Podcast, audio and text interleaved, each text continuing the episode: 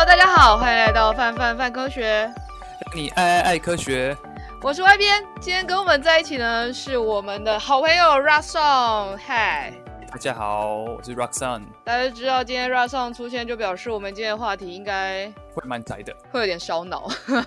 不是会蛮宅的吗？我还以为这是 宅跟烧脑。然后今天之所以邀请 Rocksong，是因为。呃，我们这个月的专题《童年崩坏》有说到会讲一些关于动漫画当中的内容。那既然讲到动漫画，就会想到很想要跟 Rocksong 好好聊聊，就是我们小时候看到那些动漫画里面的招式，到底现在长大了我们要怎么看，或者是到底学过物理或生物之后，就是 Rocksong 的背景。就是可以做一些就是跟物理有关的分析嘛，然后我自己背景是生物，然后我们就看看就是长大之后，我们经过大学学科的教育，再回过头来看这些看这些动漫画之后有什么感觉？这样，对啊，学过有时候真的学过物理啊、数学、化学，有时候除了考试可以使用，或是工作可以使用，有时候稍微回顾一下自己看过电影和动画，有时候真的还还蛮好玩的。你现在你有过这种经验吗？就是。你可能小时候本来就有看，然后长大之后就可能大学或是大学之后再回去看之后，发觉哎，跟你小时候看的感觉完全不一样。呃，如果是感觉的话，其实因为就长大了，你开始会觉得有一些东西会觉得很不合理，但是不会对大家就是大书特书，顶多就是呃跟同学吃饭聊天的时候拿出来笑一笑这样。但是真的去做分析什么的，大家也是加入泛科学的前后左右才会开始就是。就是认真的去写它里面的东西哦，所以原来是我们害你变成这个样子的。哎，差不多。对我来说，我长大之后再回过头来去看小时候的动画，有一个非常之诡异的感觉是，是因为其实你知道，小时候还没有看看 BL，就是 什么东西都 还很正常，然后。我差不多是到高中的时候开始开一点点门，大学门才开始大开，然后所以大学之后再回过头去看小时候看到的动画，一切都变得有点诡异。真的，尤其是尤其是网球王子，你知道小时候看网球王子还能很认真的，因为网球王子里面还是有女性角色嘛，虽然少之又少。小时候看的时候还会看同人，还会看就是呃 BG 向的。长大之后想说，哇塞，这个 BG 向到底有什么好看？看网球王子就是要看 BL 啊！我对网球王子是我小时候看到网球王子的印象是还勉强说得上他在干嘛。我也我也觉得，因为这次要跟你聊，所以认真的回去爬了自己小时候花了很多时间看的动漫画。我以前小时候看动画的时候是会抄笔记，相当无聊，然后和 超级北七，你知道我会抄就是片头曲跟片尾曲的歌词。就以前小以前没办法查嘛，所以我会把歌词就是一句一句抄下来，感觉好像写功课。哎，对啊，就为什么看的动画要这么那个？然后就后来回去看，就是发现其实网球王子以前的招式蛮朴实的嘛。对，很朴实。我记得甚至那时候，因为我我有我有看一个呃一个蛮不有名的棒球搞笑漫画，然后跟就那个时候差不多同时期，叫做《野球场打王》。哦哦，对可是他是非常搞笑那一种，然后跟那个时候相比，网球王子其实算非常的写实，就你至少还可以理解说，哦，这个球是很大力，然后这个球是回旋很夸张，然后这个球有转，那个球那个球没转，这个这个球有点刁钻，不太好打回来啊。对，比如说像月前龙马不都会外旋发球吗？就觉得，嗯，这不就是一个看起来。炫了一点的发球吗？就一个很炫的球。然后或者是比如说像呃，我想一下，比如说像手冢不是有一个叫什么零什么的，然后就是他球球吗？哦，但是他球过去之后，他就会落网，然后不转，所以等于是你很难再打回来。我记得好像是他落地之后会往回滚吧。然后然后球不太会旋转，然后就等于是我忘记好像是削下去之后。落地它会回来，但它不会往外弹。哦，对对对，它它不会弹起来，它落地之后就黏着地板，然后往回滚这样。然后，然后好像看到，就是其实实际上在打网球的人有有有有些人也是可以打得出来的。就是尤其是就是因为网球和桌球规则其实蛮像的嘛，就有时候那时候国小国中的时候去桌球课，有时候。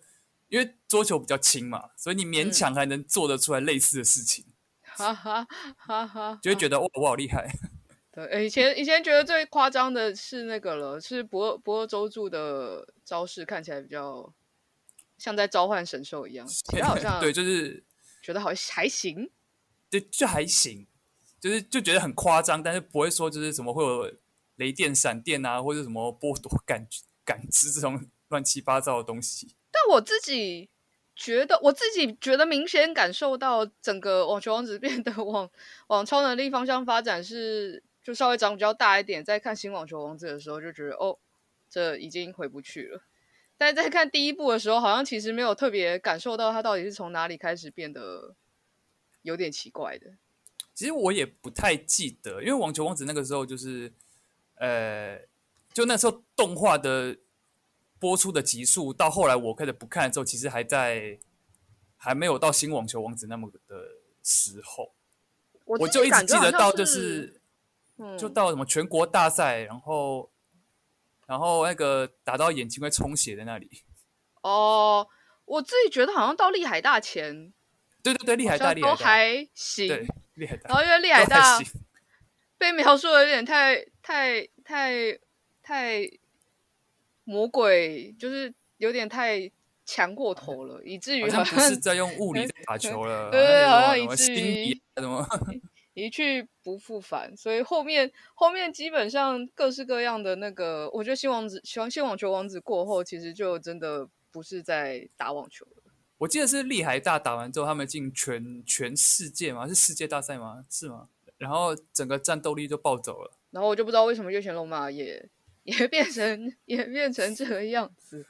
后来我就完全是从网络上看大家在就是嗯，就是在分享，就是怎么网球王子变这样，才才知道说哦，原来现在网球王子变得这么的奇幻。所以以前小时候你们真的会上体育课的时候，试图要用桌球打出网球王子的招式吗？哎，会哦，会哦，会哦，会。那你还会还会念什么？就是念什么？念什么招式？就除了比如网球王子之外。航海王算你童年的时候的？航海王是啊，航海王是。但你会想，航海王是学航海王吗？其实比起航海王，火影忍者应该是最多人学的。哎，对呀，航海王会，航海王会，但是火影应该是最多的。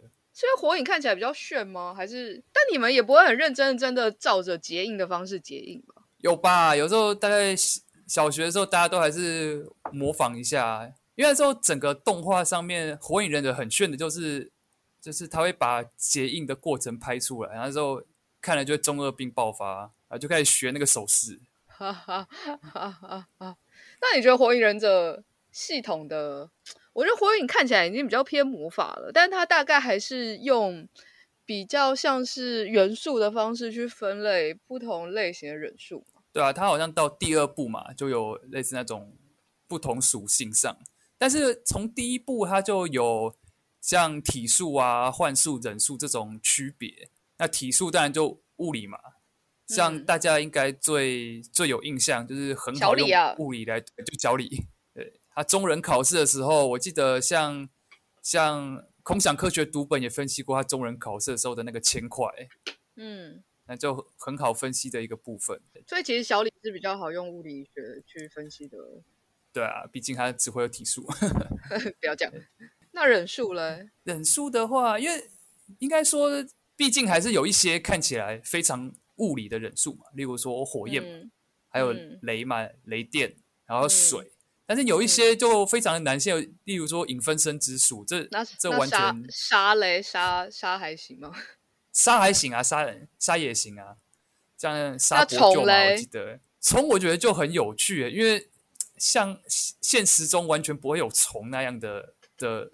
的那个行为模式嘛，我只能说虫可能还是一个蛮蛮灰色地带，可能需要非常脑洞大开才有办法，就是搞清楚说这个虫到底是发生什么事。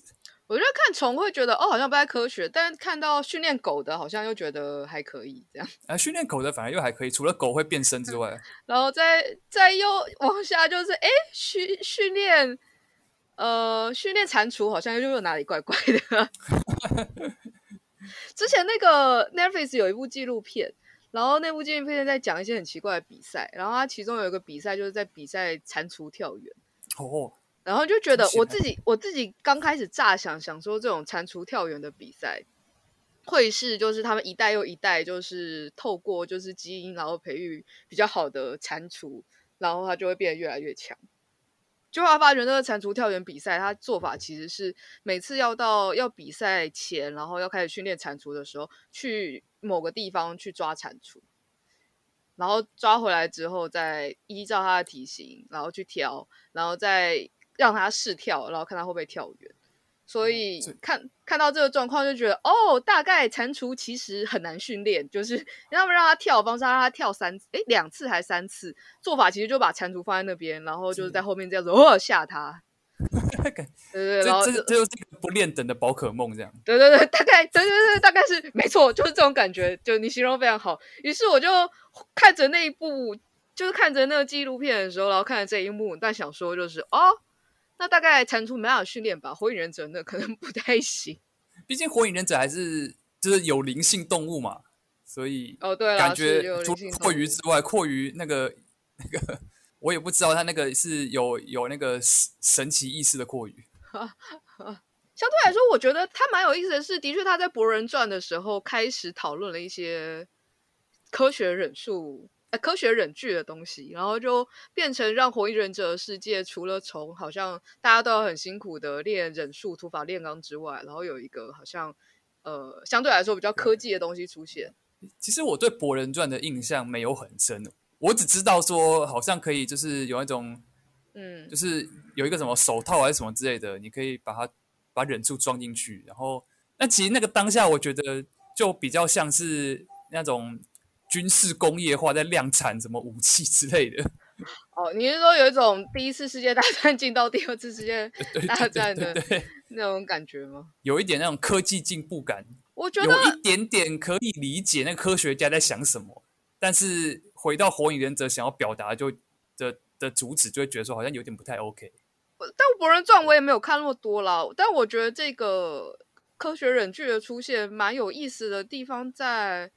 因为对于忍者世界来说，查克拉的多寡，或是你能不能稳定且大量的操控查克拉，某方面来说，很影响到你可以使出来的忍术长长什么样子，或是甚至强不强啊？啊，那对于有些来说，比如说天缺，比如说刚刚我们讲小李嘛，那可能相对来说查克拉比较弱的人，然后他其实可以透过科学忍术很快的去。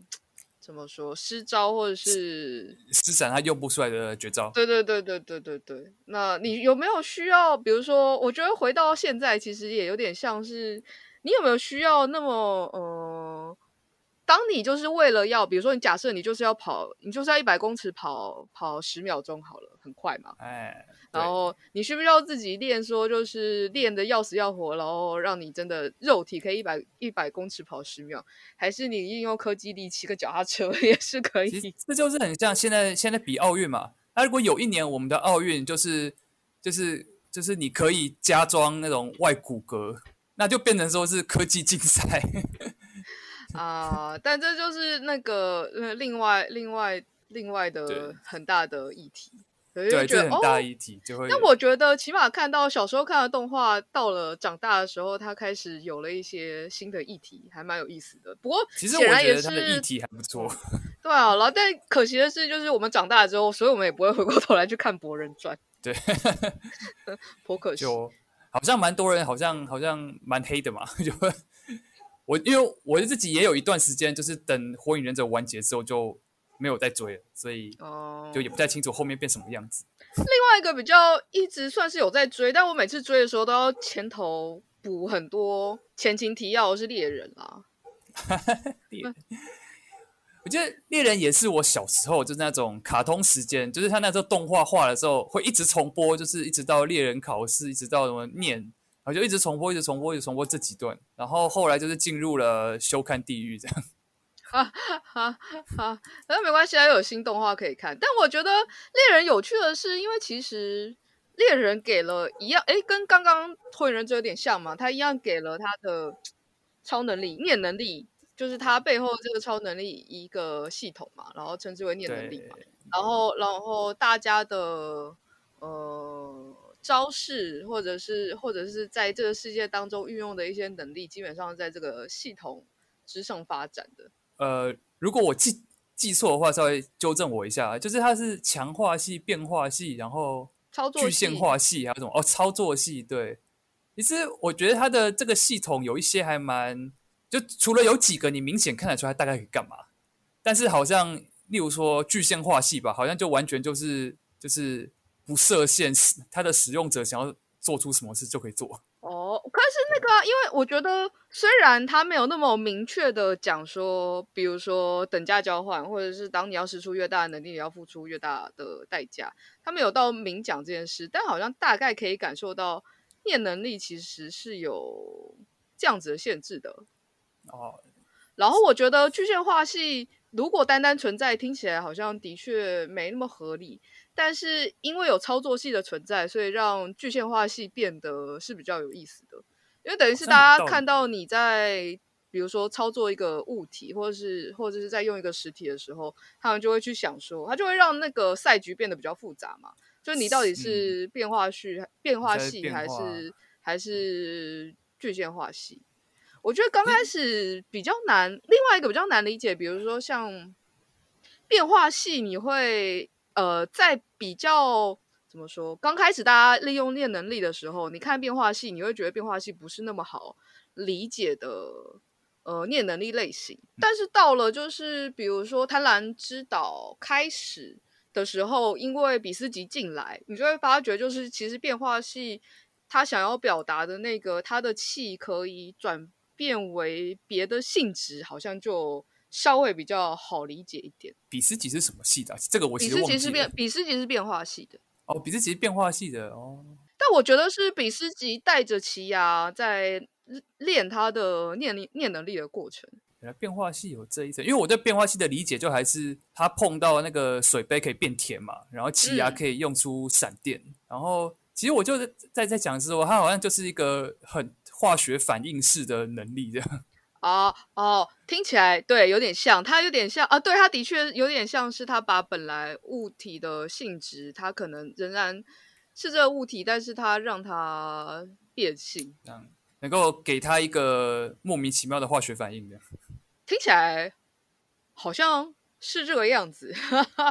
可是，但是一到比斯级，我就我就有点，我觉得我觉得比较难的地方在呃。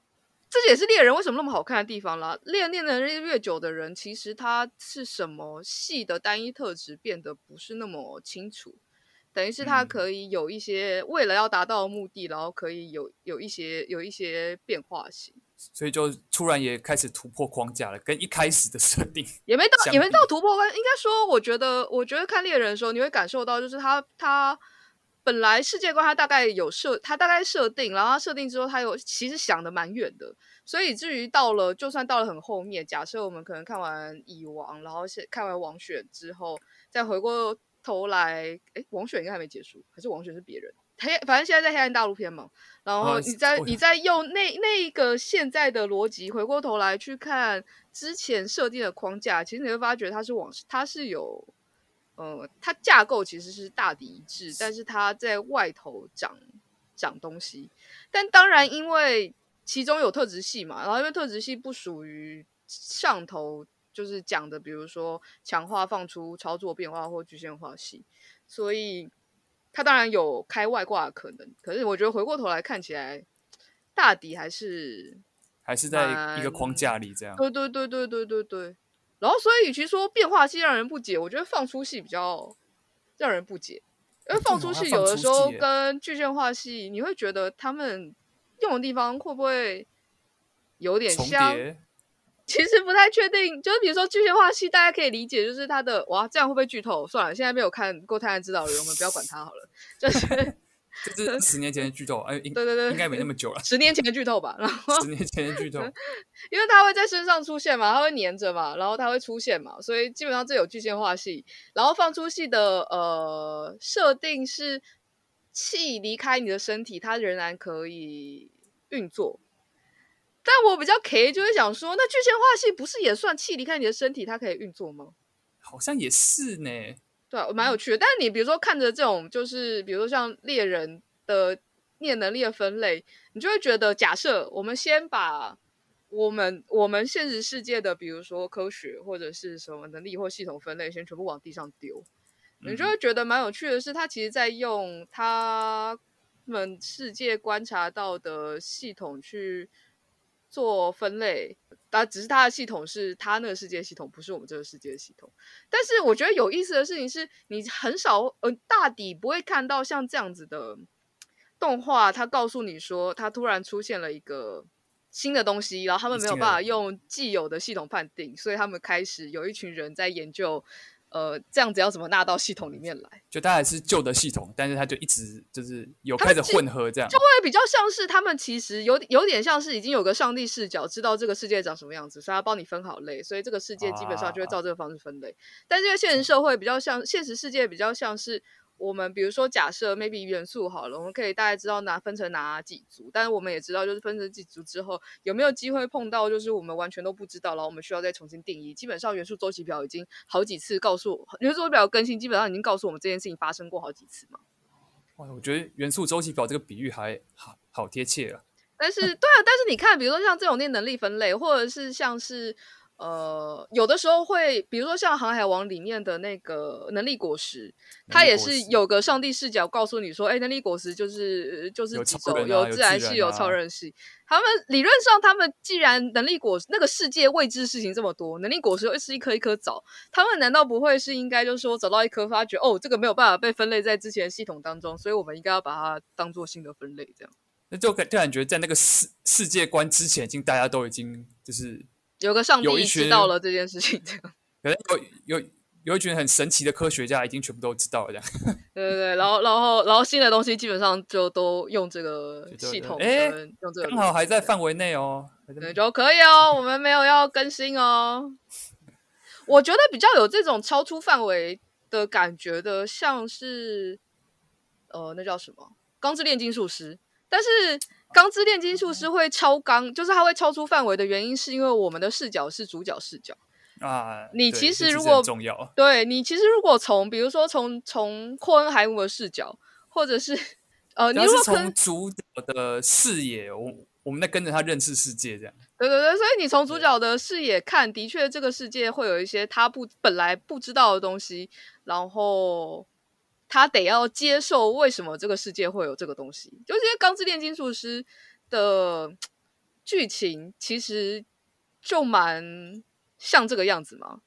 其实这也好，这也让我就是稍微理解到，就是《钢之炼金术师》好像没有一个桥段或者段落，就突然有一个人跳出来，然后开始跟主角解释说：“啊，我们这个世界的运作是这样这样那样那样那样。”可是然后都是绝大部分是主角自己一个人发现的。也是有，我觉得某方面来说，在他比如说他大概知道的东西可能太超出范围的时候，还是会有人回过头来跟他解解跟他解释啊。比如说像人造人突然出现在他面前的时候，啊、理论上就他学的炼金术的系统来说，人造人不是被纳在这个系统内的，所以往下其实当然就会有一些桥段去跟告诉他或解释，就是人造人是怎么一回事，为什么会存在嘛。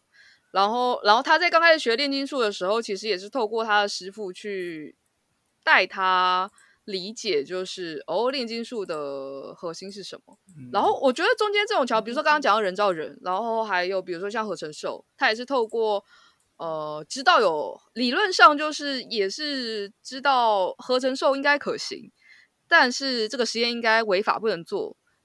然后当这个东西实际上出现在他面前的时候。那表示背后有些什么 阴谋啊？有一个对对对神奇的手在推动这样。对对对，大哥哥一起玩。对，大哥哥一起玩。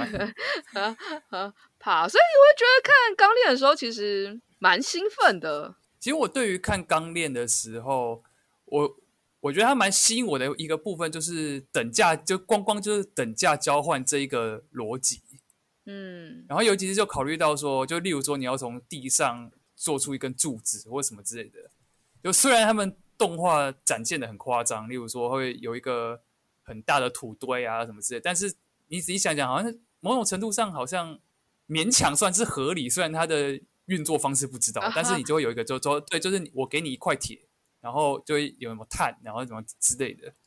我觉得，比如说像你刚刚说，就是土堆这个，它其实也会在它的我我其实不太确定动画有没有演出来，但在漫画桥段里面有，就是那个艾德有一次跟艾德青梅竹马叫什么名字？突然忘记啊，就帮他修那个机械。对对对对对对，哦，温丽，呃，哦、艾德是跟温丽去那个都是机械凯城镇，然后温丽不是要去拜师傅吗？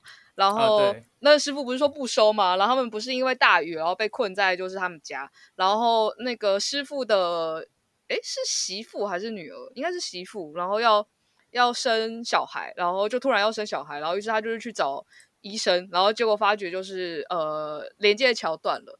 所以那时候艾德就说啊，连接桥断了，那我来造一个桥。然后他就试图要从边坡，就是把土就是往外推，然后造一个桥。但是因为他没有算好，就就是他因为那个质量不太够，然后下面又在冲大水，所以他没有办法就是在造边造桥的时候边造就是那个桥墩，所以基本上桥是盖不起来的。对啊，那这个那一段虽然虽然我觉得炼金术用这样子的方式呈现颇颇还是不现实。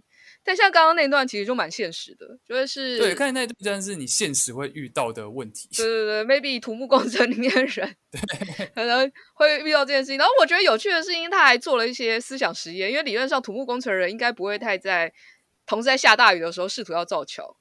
于是他他给了一个小设定是哦，因为同时下大雨，然后水在冲刷，所以他没有办法边盖桥墩，就他桥墩不会是稳的，所以他那个桥盖不出来。这样他们得要用别的办法。原来有这个桥段，对啊，然后你就会觉得哦，相对来说，比如说，你就不会看到我爱罗在在 在施招的时候告诉你说我沙不够 了，然后或者是告诉你说哦，今天沙有点湿，所以 就这不太值得出现这种考量，这样对，所以就是我觉得对我来说，就是为何《钢之炼金术师》在我心中还是一直是神作这样子。对啊，我就我觉得他整个。不管是呃，可能动画或漫画想要维持的它的设定，或是它的痛调，就会让大家说他必须要去考虑到这件事情。对啊，就是主角当然威能，就艾德还是蛮威的，然后阿尔也是蛮不科学的，就但是他带出来的一些哲学思辨跟讨论，我觉得会是有的时候我们在接触到科学的时候会有点相近的。比如说你看着，对啊，你看阿尔就会想说，所以他们。看着，哎，像阿后就会讨论说灵魂在哪里？那他的记忆是真的还是假的？然后，呃，你为了要知道真理，你要付出多少代价？嗯、然后跟后来，其实部分也推翻，也不是推翻，部分革新了所谓的等价交换法则。那就会感受科学演进的，对啊的那种。我觉得跟其他的，比如说刚刚我们提到的几个，我们会觉得，哎，有些招式会有点用上帝视，有些。这个世界分类系统会用上帝视角去先分类好，那当然平常就是在看的时候根本不会因为这种事情出戏，但但看钢炼的时候就会有一种就是哦，这的确呃有在更新，有在迭代。那你一部分知道这个世界你本来不知道的事情，然后另外一部分也因为你的推进，然后让本来这个世界都不知道的人知道了些什么事情，这样。嗯，有这个。就以一个动画、一个动漫画而言，他知道他们自己在干嘛。有对他，但相对来说，对对对，比较感感觉的确比较知道自己在做什么事情。应该说，刚刚练，我觉得有趣的是，他一开始的目的跟他后来最终要完成的事情，当然有些不一样，但是方向是一致的。对，对方向是一致。嗯，然后，然后，呃，然后跟，呃，虽然说他的招式当然多少还是会有不合理的地方啦，但相对来说又比较合理，还比较拘有拘束器这样子。考量的地方很现实，例如说什么影子啊，或是氧气啊。嗯，啊，对啊，然后比如说那个呃。那个叫什么？罗伊，罗伊他就会有，就是下雨天他就湿湿的，他不能，他不能发出火，对，他不能 的可爱设定这样子，蛮可爱的。其实像我最近就是这已经不算是小时候的的那种会会看的动漫画，但我其实就是有一段时间还蛮喜欢，就是最近还会会蛮喜欢这种去考量到这种比较细节的内容。例如说，我就很喜欢 JoJo 的第二部哦，虽然它里面就是有很多。就也是很夸张啦，但是我会很喜欢去看到说，例如说九九就开始就是去设陷阱，然后就就要去去分析说你不能在这里做什么事，然后对方在这个时候会做什么事，然后我去预先设好计谋，这样。然后有一些可能跟物理化学有关，有有一些可能跟当下就是每个人的能力和和所拥有的东西相关，这样。我后来有段时间就还蛮喜欢这种，嗯，这种设定的。像 JoJo 第二部，就是他在最后，他在跟 JoJo 在跟瓦木在竞技场比赛的时候，他有一个桥段，就是，呃、嗯，他们不是在驾驶马车，然后要拿那个十字弓互射这样，嗯，然后。他就有有一种，就是他会去计算轨道，就是说我故意拿这个比较重的，但是我不是要拿比较重重的十字弓打你，我是要让他绕一个全场，然后从背后偷袭你这样的概念。嗯，就我我后来会蛮喜欢这种斗志的的动漫内容。哦，就不是单纯比说，就是啊，我力气比较大，然后你力气又比我更大，欸、对对对对，然后往下你又比我再更强，然后你又比我更强，你又比我更快，这样。像最后就是利用火山，然后 就把那个。把最后的卡兹送上太空，虽然我不太确定火山的喷发有没有办法，就是让那个当下把人喷进太空里面，我 应该是不行吧？就讲到这一点，我觉得那个作者也是实在很厉害。怎怎么想都不太行吧？我们理论上应该在地球上的任何变化，应该都是在大气层内发生的事情吧？顶多喷到大气层之类的吧？只只有些就是人人类小白目试图要发射。发射火箭跟太空梭硬要上去这样，对对，也蛮像的。但我当时觉得说，嗯，是有一点不合理，但是能够想到这种方式，算你厉害。说其实我觉得，比如说刚开始现在空想科学读本，就是也会用一些比较基础的力学，比如说呃呃力力诶力啊，然后质量啊、速度、硬度、温度、光啊、电磁或声音去分析。动漫化的招式，但比如说像到后来，如果像网球王子那样子已经跑到了黑洞，感觉就 得要用量子力学，或者是像进击的巨人那样子职能互换，是不是就有点难处理啊？呃，其实我会觉得，因为我写了不少空想科学的内容的，你刚开始拿到一个题目的时候，你会怎么样子去做分析啊？其实像例如说网球王子好像打出一个黑洞，嗯、像这个。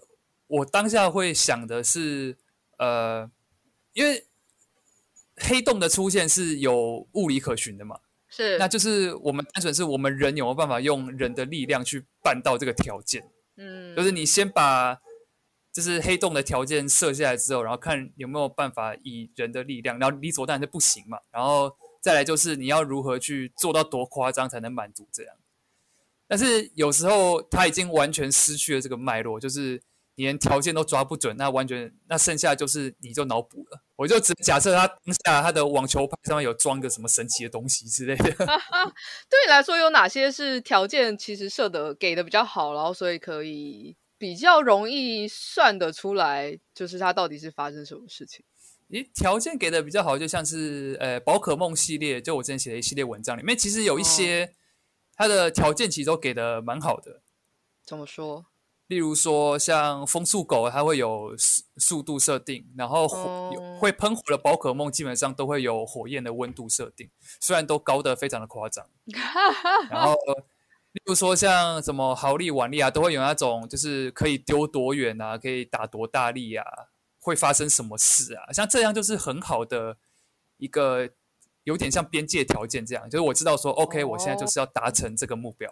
但是有一些又比较夸张的，例如说，我记得有一个是，呃，像灯有一个灯笼鱼嘛，它会会就会说海底几公尺才看到它的光亮。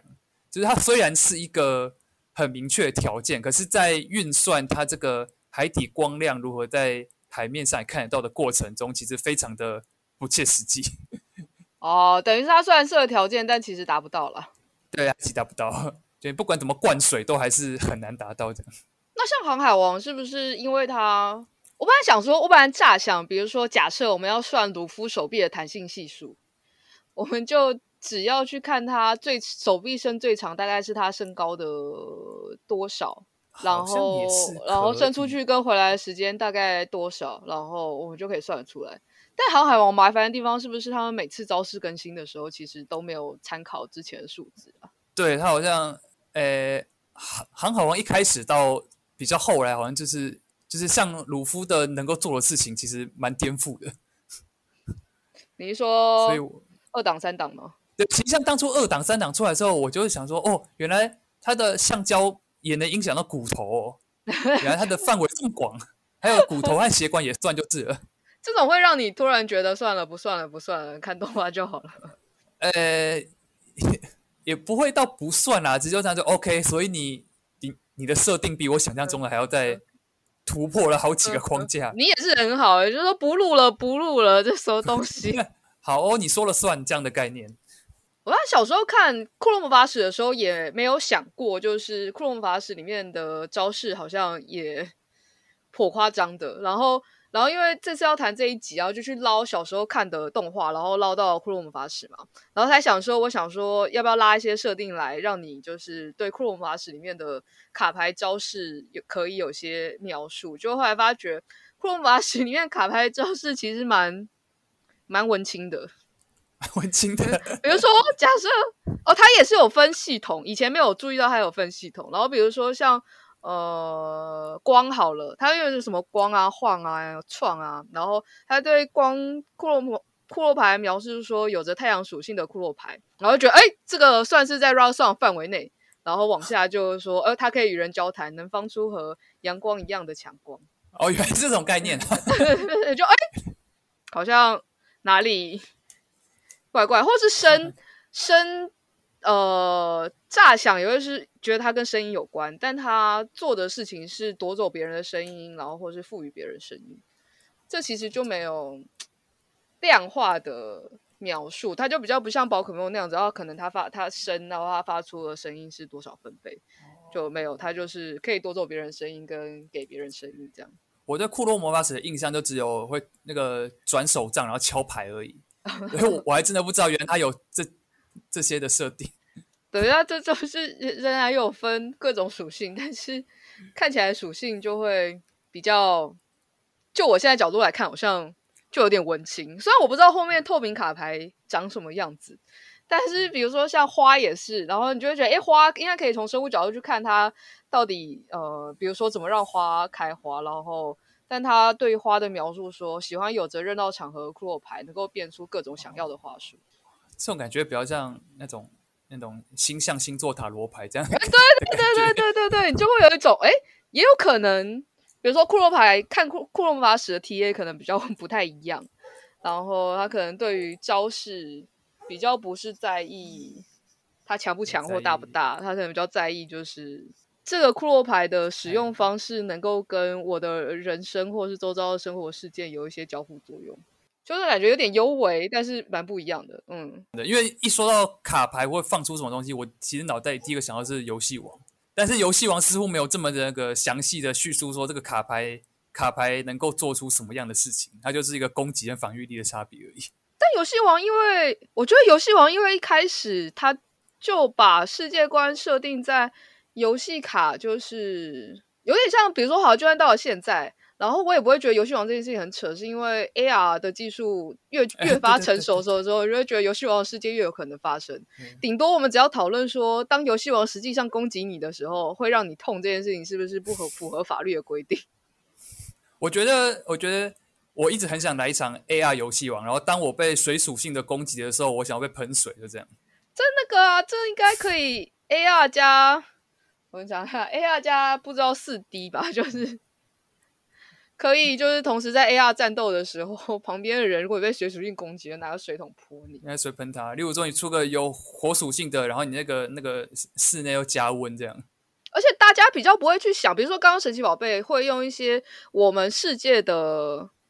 呃，度量就是尺尺尺度去看他们，但是比如说像游戏王，他比的其实比的东西都在、啊、都已经有，他就是那个世界观的那个已经有防御力跟攻击力去做数值化，他已经数值化了攻击防御，但他实际上是什么样的概念，他已经懒得跟你解释了。对啊，也不是懒啦、啊，就是 不想跟你解释。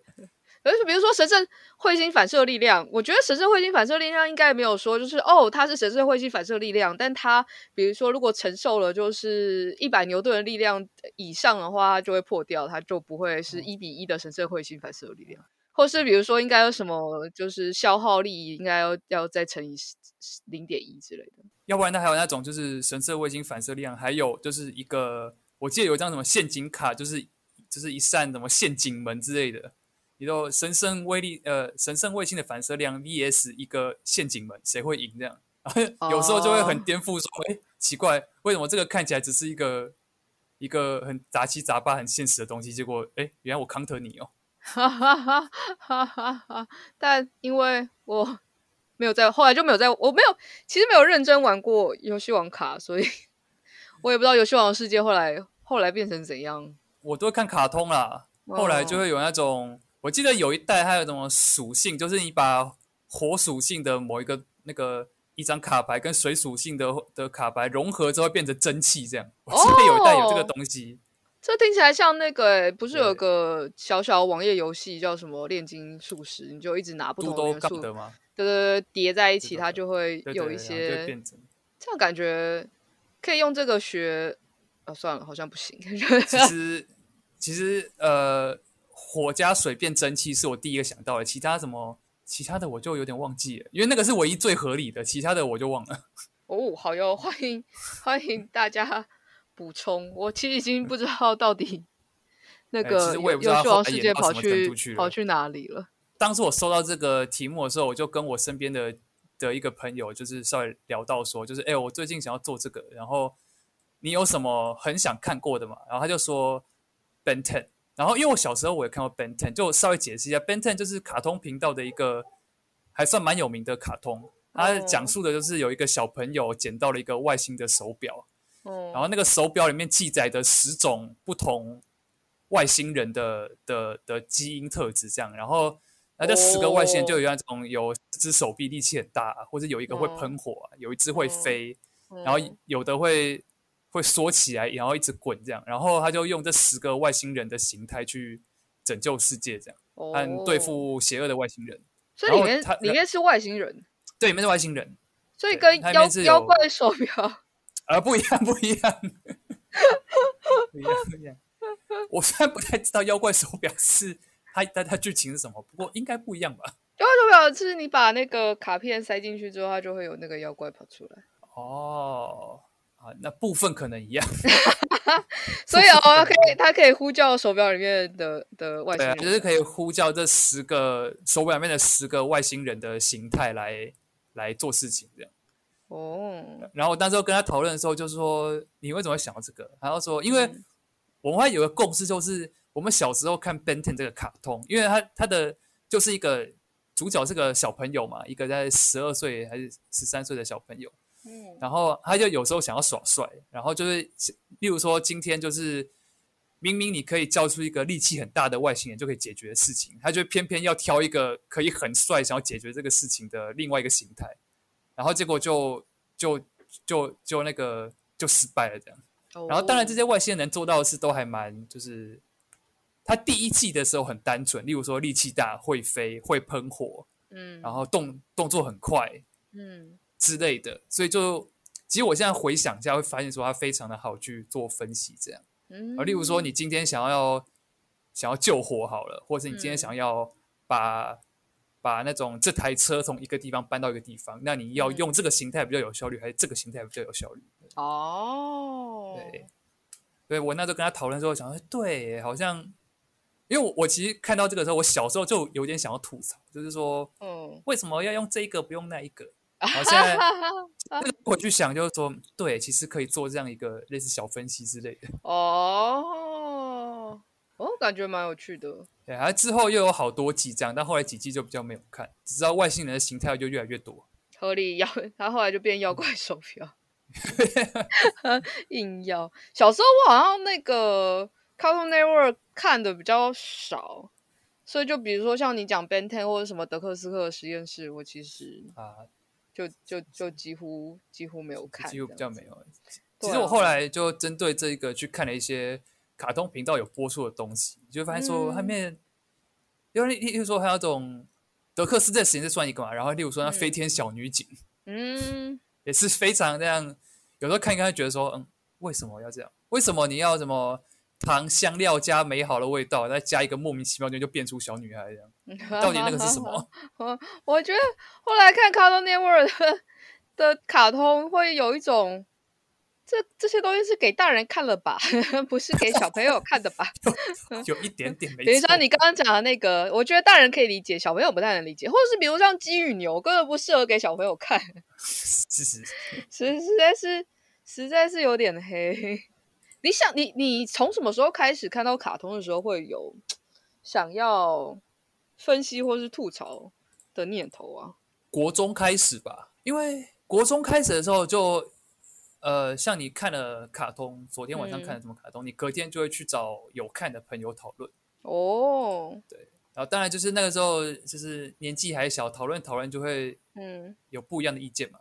嗯，你还记得那时候在讨论什么吗？不太记得，但我印象比较深刻的是，因为那个时候就是像 Cartoon Network 这种美式卡通，还有像火影忍者那种日式卡通，嗯、大家都会看。嗯、那其实到后来比较尝试讨论火影忍者。吧哦，对，例如说他为什么那时候不用那个树之类，嗯，这个我印象比较深刻一点。我以前国中的时候，因为国中的时候在看《网球王子》，然后就有几个看《网球王子》的朋友，我们就会，你知道，就是国中国中国中生有时候会互写，就是纸片跟信，我啦，我我我我跟我朋友，对，然后我们就会呃用。网球王子里面的名称去称呼彼此，这样，然后其实那个逻辑概念之有的时候也非常没有逻辑。比如说我是局丸，然后跟我很好的朋友就是大师，然后我是局丸原因只是因为局丸的生日跟我差一天，这样，菊丸是十一月二十八号，我是十一月二十九号，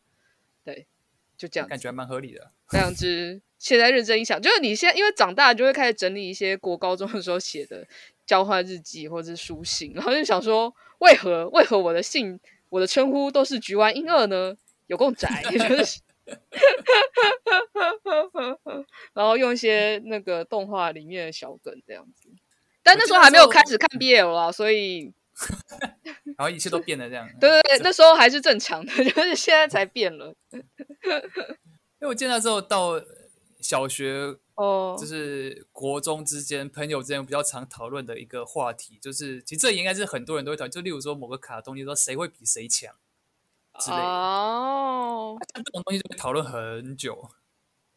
哦，oh, 是跨卡通还是是跨跨作品还是同一个作品啊？都可以，我觉得跨作品和同一个作品其实都讨论得通。哦，oh. 啊、但到底有谁可以比奇遇还要强啊？呃应该是没有，不过那个时候没有奇遇啊，那个时候没有奇遇。那个叫奇有奇遇在吗？比如说，我因为我小时候也会看七龙珠啊，七龙珠里面所谓强的这件事情，好像就比较。单一面向好像没有像比如说像猎人那么复杂，或者是像、嗯、火像火影也还蛮复杂。对，火影就谁克谁嘛，那个什么属性吗？对对对对对对，七龙珠的强就是强，然后所以他赛亚人他就是一个赛亚人，第二赛亚人第二代，然后三四这样。然后的确，你会看那种就是好像就是强的角色的时候，你再把它拿去跟另外一个，比如说好，假设现在我们拿孙悟空去跟一拳超人比好了。如果是你，你要怎么比？你要比他曾经破坏过的东西吗？因为，呃、还是一拳超人，嗯、我我觉得这这两个举例一个蛮好的地方，就是一拳超人基本上你就是分析他的一拳就好了。哦，所以这个定了之后，孙悟空就是看他哪个能够比那一拳还要强。哦，那是去比如说抓他们都曾经把月球打爆吗？还是他们？哦，孙悟空奇遇没有吧？但孙悟空有打爆。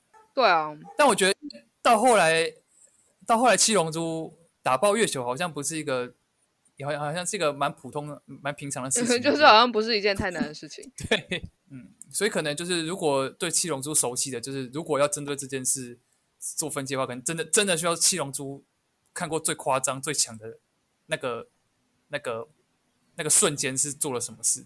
哦，据我所知，打爆月球好像是常态。哈哈，应该吧。哈哈，那好，这是这是力可以就是画画整之后用单纯的数值去比。那比如说像是电或是火焰这种比较再转个弯的这种要怎么比？比如说火焰，你是要比火力大小吗？你是要比它的温度吗？好吧，你有想，你有想过什么？比如说会使出火焰招式的角色，然后他火焰温度是很高的。艾斯是不是好像也没有特别在在意火焰火焰高？艾斯也没有、哦、对，所以奋进人也没有在在意火焰温度，也没有在在意这件事。神奇宝贝世界观大家也没有在在意火焰温度，会在意火焰温度的是比较早期的，就是那个比较早期的卡通，比如说，比如说就是像咸蛋超人之类的哦，哎，有吗？空想科学读本的第一集就是有一整个有一整篇都是在讲那个外星人的那个放出火焰高度哦。Oh. 我也的确发现好像都是比较早期的会有这种，就是去强调说火焰几度这种设定，因为到后来大家发现好像其实没什么必要，可能会反而比较麻烦吧。对啊，可能比较麻烦，就是你加了这个数值之后，你要越强就是什么温度会越高吗？好像高到某个程度之后会很奇怪。Oh, 你就变成你很麻烦是，他放出他的火焰的时候，你还要去跟他周遭环境去对一下，就是什么东 西有什么样会融化，什么东西会。如果如果要细心的话，就要这样。对，听起来就有点麻烦。所以的确这样一讲，说会放电的招式，好像开始也没有那么在意它到底多少伏特或多少安培，就是电压、电流长怎样。嗯你反而更着重在就是这个电能够什么，例如说产生磁力，或者是例如说启动什么机机械之类的，而不是在意说它有几分贝、几安培这样。哦，嗯，蛮有趣的。对啊，我觉得说这这这有点像是一个动漫画电影之中，就是这种东西的演进吧。就大家发现说，去强调这种数值好像没什么意义，干脆多注重在这种比较比较功能性的。描写让大家要么深有同感，要么觉得说哇，他真的好聪明。那比如说像某科学超电磁炮，感觉你你有看过吗？没有，没有，这个我也没看过。哦，某科学超电磁炮感觉好像就不知道是不是因为它世界观基调的感觉，就是也有比较，虽然它也不到那么科学，但它好像。也会有感觉，让你觉得跟实际上的一些嗯真实世界的一些元素的交互作用有些关系。然后，比如说像里面讲最最强的是的其中一个人叫一方通行嘛。啊，对，有。然后，听过这个。比如说像一方通行，然后他其中一个招式是向量操作，然后就大概能够理解哦，所以为什么他那么强？因为当大家都还在使出电啊，会喷水啊。向量操作听起来就的确蛮强的，就 对对啊，而且一方通行有一个招式，我看到它上面写写说，可以将自己皮肤外数公分地方的任何能量运行的方向进行反向操作。这个能量包含动能、化学能、电能、核能跟磁能。这好外挂哦。对啊，就哎，这个听起来，嗯，这好外挂哦。对，那我听起来好像他什么都会。对啊，然后他还讲说，比如说他除了不反射重力，如果可以反射可见光，那他在别人的眼睛里面其实就看起来看不到那是什么东西。哦，嗯，所以我觉得有特别，比如说像某科学超电磁炮，它就会有这种，就是用一些科学名词 描述角色招式。虽然你认真一想，觉得哎，刚刚那个也太开外挂了吧。他就抓准了一个单纯的就是方向这个东西，但他可以把它扩张的非常的 大这样，然后就觉得，如果比如说，假设这角色丢到你的是，我不知道，如果我哪天写小说，我觉得我其实蛮难驾驭这个听起来有点太夸张的设定，嗯，然后它还可以那个诶，它还可以分离阳离子跟电子。它可以压缩空气，然后会产生嫩人，同时周围的原子会被强制分解为阳离子跟电子，然后形成所谓的电浆。所以它是一个可以 形成电浆的角色。哦，这样会让你想要去看某科学超电磁炮吗？我会想要看这个角色呢。好，留留留个悬念给你。所以你这样长大之后，可以有，比如说，好开始学过物理学，学过化学，然后长大之后看了，哦、呃、哦，长大之后再回过头来看那些小时候看的动漫画，你自己有觉得，你觉得角色看起来比较强还是比较弱？角色看起来比较强还是比较弱嘛？其实我觉得我觉得这不太一定，但是我会觉得以前的角色有一些看起来就是好像没那么聪明，没那么聪明。对，就可能是他的能力明明可以用到很很厉害的地方，但是他为什么不这么用？这样 哦，好像对，感觉 但是比较笨吧。那会让你觉得看动画，因为我有一个，我有一种感觉，就是呃，比如说现在我很开心可以跟你聊聊动漫画，但是想想就是小时候，你看我们不是说我们会今天看完卡通之后，隔天可以去学校跟同学们讨论，就现在已经没有这种时光了。然后就其实，与其说长大之后回过头来看这些内容，觉得哦，就哦这些人好像开外挂，然后变笨，这不科学，不如说会觉得哦，我们就没有那种我今天看的动画，我明天就可以抓个人过来，然后认真讨论，就是里面到底谁强谁弱，这招式到底怎么使出来的？其实还是可以耶，我觉得还可以，因为我其实身边有一群这样的朋友，像例如说，其实几个月前，好几个月前。有一个数码宝贝的电影版啊，在台湾上映。对，就是然后就是然然后那电影版，我就是约了一群大学朋友去看。